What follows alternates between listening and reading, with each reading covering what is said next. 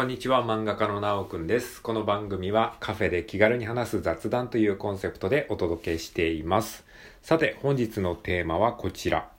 下手馬な絵に惹かれる理由。はい、ありがとうございます。ということで、えー、今回は下手馬な絵に惹かれる理由というテーマで話していきたいと思います。えー、ね、もう12月もね、3日ですかね、12月3日ですね、土曜日でございますが、一気にね、12月になってから、えー、気温がくんと下がってね、もう冬モードになっておりますけれども、皆さんいかがお過ごしでしょうか。えー、ということでね、あの、今日はですね、まあ、あの、漫画というか絵のお話をしたいと思うんですけれども、昨日ね、図書館に久しぶりに行ってきたんですね、地元の図書館に。で、図書館何ヶ月ぶりかなあもうなるべくねこう頻繁に通いたいと思ってはいるんですけど ちょっとね日が空いちゃって。最近はねなんか Kindle Unlimited を僕契約してるんですよ。月額980円だったかな？ぐらいなんですけども、えー、まあ、Kindle Unlimited トで読み放題の、えー、本はですね、いくらでもこう読み放題っていうね、まあ本当に自宅に図書館があるような感覚ですよね。なのでね、Kindle Unlimited でもうたくさん本を読んでるので、あの、あんまり図書館に行く、なんか必要性も感じなくなっていたんですよ。で、あの、まあ、とはいえね、やっぱね、紙の本で読むのは、なんか違うし、違うっていうかなんか、やっぱね、紙の本を本当は読みたいんですよね。できることなら。で、でもね、僕ね、あんまり家に物置きたくないので、そうなるとやっぱ図書館にななっちゃうんですよね。あとね、図書館のね、本の品揃えと、Kindle Unlimited の本の品揃えってやっぱ違ったりするし、で、あとね、図書館はね、こう、なんだろう、こう偶然の出会いがあるんですね。セレンディピティとか言いますけど、あの、まあ、本屋さんとかもそうですけど、その、えー、目的の本っていうか、こんな本読みたいなっていう本があるんだけど、こう、図書館でこう、歩いたりして、しながら、パラパラといろんな本を眺めてると、あ、こんな本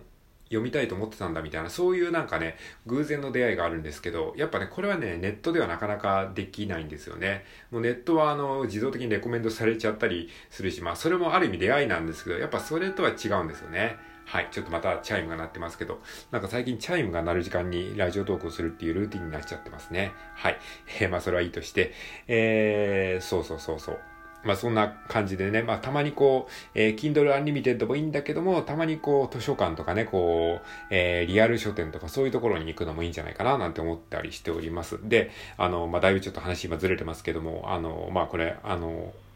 本題にだんだん入っていくので安心していただきたいんですが、まあ、そこでね、本を、えー、図書館でいろいろ読んでたんですけれども、まあ、最近ね、絵のことに興味があるので、こう、漫画であるとかですね、この絵本っていうか、そのイラストの描き方的な本をですね、たくさんこう読んでたんですよ。図書館で。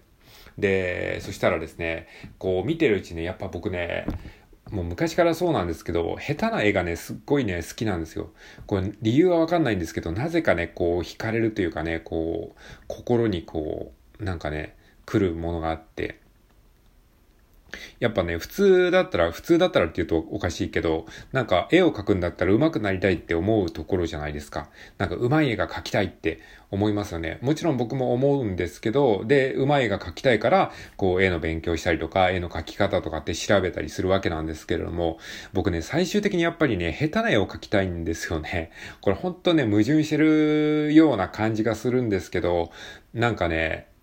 イラストレーターでたまにいるじゃないですか。なんか、こんなの子供でも描けそうだよね、みたいな絵を描く人。僕ね、そういう絵を描く人にね、ものすごいこう憧れというか嫉妬というか、なんか羨ましさを感じるんですよ。これは何なんだろうって前からもやもやとしていて。でね、あの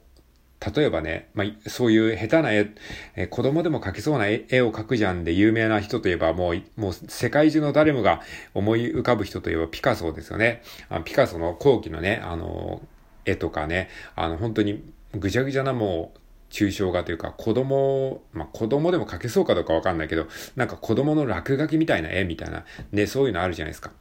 で、そういう人って、まあ、ピカソとか、えー、まあ、それは特別だとしても、まあ、日本にもたくさんいますけど、そういうね、なんか、本当に子供でも描けそうだなって思う絵を描くイラストレーターさんって、実はこう、経歴を見てると意外にこう、美大卒だったりとか、あの、イラストイラスト系の会社、デザイン会社に勤めていたとかですね、あの、デザイン系の専門学校に通ってましたみたいな、そういう経歴だったりするんですよ。なんか本当に子供の落書きみたいな絵を描いてる人なのに、経歴が結構なんかガチな絵の勉強してる経歴の人だったりして、なんかね、それがすごい意外というか、うん。まあ、ピカソもそうですけど、ピカソもなんか普通のちゃんとした絵も描けるんですよね。だから、なんかね、そういう生き切った人が描く世界なのかなっていうふうに思うんですよね。うん、なんかね、それがすごく、こう、不思議なんですけど。だから僕もやっぱりなんか絵の勉強をしつつも、最終的にはね、なんか下手な絵を描きたいんですよね。ほんと子供でも描けそうじゃんみたいな絵を描きたいんだけど、でもああいう絵って、じゃあ子供のように描けばいい、そうやってできるのかっていうと、なんかね、決してそうではないんですよね。下手に、わざと描こうと下手に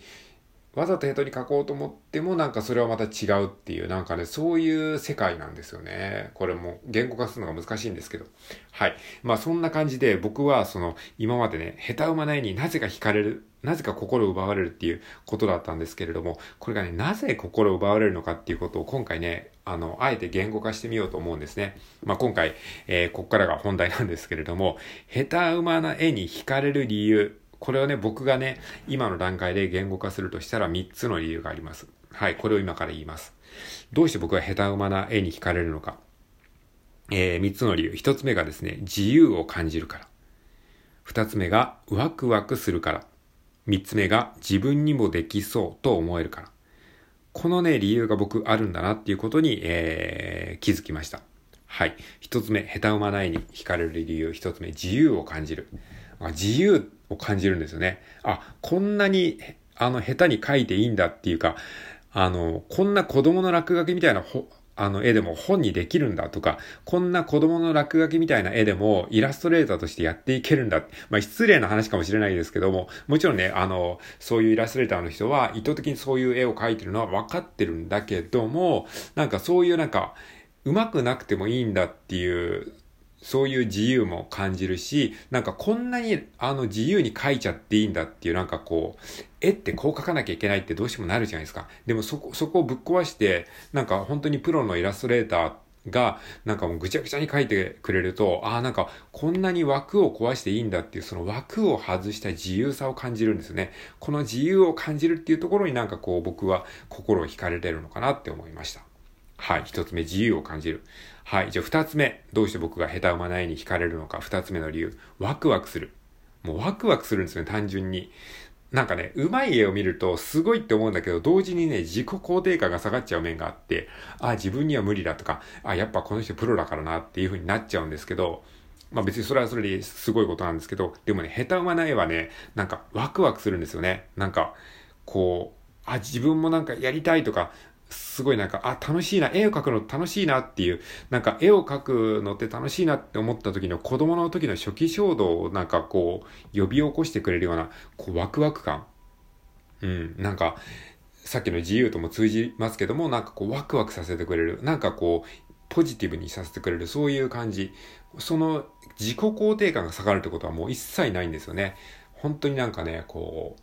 楽しい気分にさせてくれる。まあ、子供の頃の気持ちを呼び起こさせると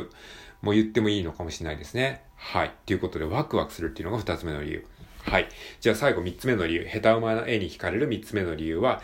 えー、自分にもできそうと思える。これはね、すごいですよね。やっぱね、絵をこう勉強しててう上手くなると、やっぱりこうドヤ顔感したくなるというか、こうドヤりたくなるじゃないですか。もう自分こんなに勉強してきました。こんなにパーツのこと分かってます。こんなに人体の構造のこと分かってます。こんなにデッサンしてきましたっていうのをやっぱりどっかでこう誇示したいっていう気持ちが、まあ誰しもあると思うんですけども、やっぱりそうやって思うとどうしても上手い絵を描きたくなるじゃないですか。でもやっぱりその、下手な絵を描いてるイラストレーターさんっていうのは、どんなに経歴がね、美大卒だったりとか、多分デッサンもたくさんしてきたんでしょうけども、それでもあえて、あの、下手な絵を描くっていうのは多分ね、まあなんか理由、それぞれ理由があるんでしょうけども、やっぱね、僕はね、あの、自分にもできそうと思わせてくれるのがすごくね、なんか、ありがたいなって思うんですね。